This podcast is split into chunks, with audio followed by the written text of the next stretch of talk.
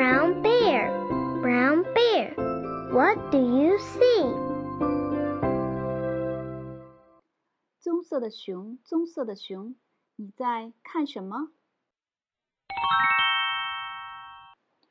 本书的文字作者是美国作家及诗人 Bill Martin Jr.，他也是位教师，拥有早期儿童教育的博士学位。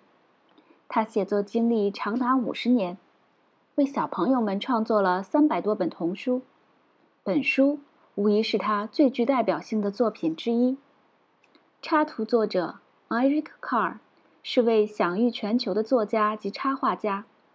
Carr 一九二九年生于纽约，六岁随父母移居德国，一九五二年返回美国之际，受本书作者 Bill Martin Jr. 邀请。共同创作了这本《棕色的熊》。棕色的熊，你在看什么？二零零二年，在美国马萨诸塞州，卡尔成立了第一家专为儿童图画书艺术而设立的博物馆。现在我们来看看书里讲了什么。小棕熊登场了，他看到一只红色的鸟振翅欲飞。从小鸟的眼中，他看到一只黄色的鸭子。顾盼之间，鸭子又看到一匹蓝色的马。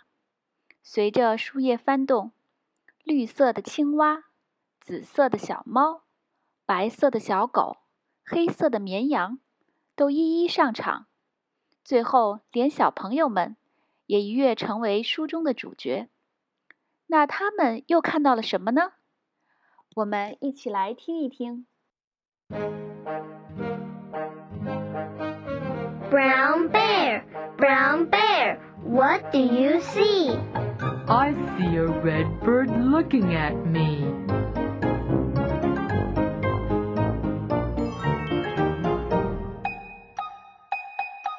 Red bird, red bird, what do you see? I see a yellow duck looking at me.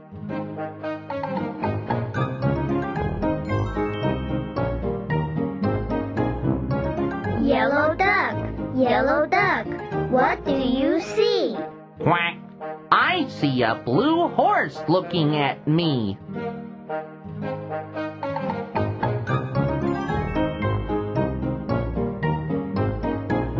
Blue horse, blue horse, what do you see? I see a green frog looking at me.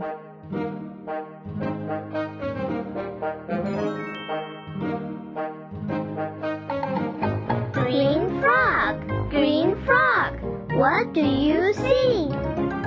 Ribbit, I see a purple cat looking at me.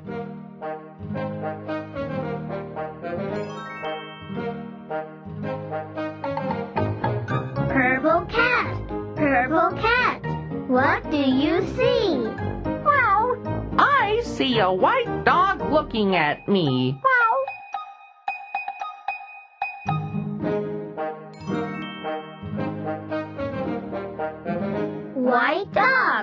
White dog, what do you see? Woof. I see a black sheep looking at me.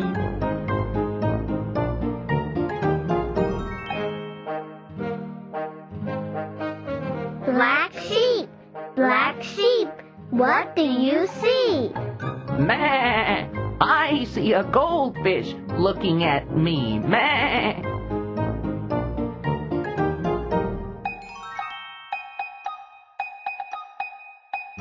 Goldfish, goldfish, what do you see? I see a teacher looking at me.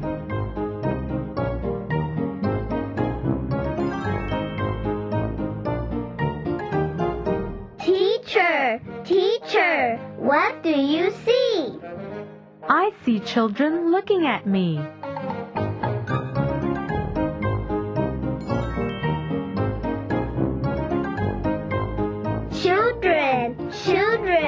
What do you see?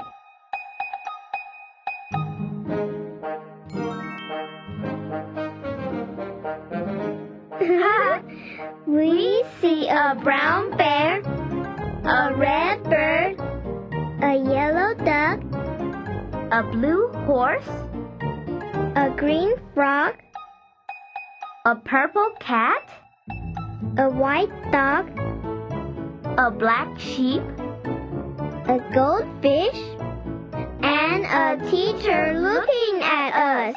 That's what we see.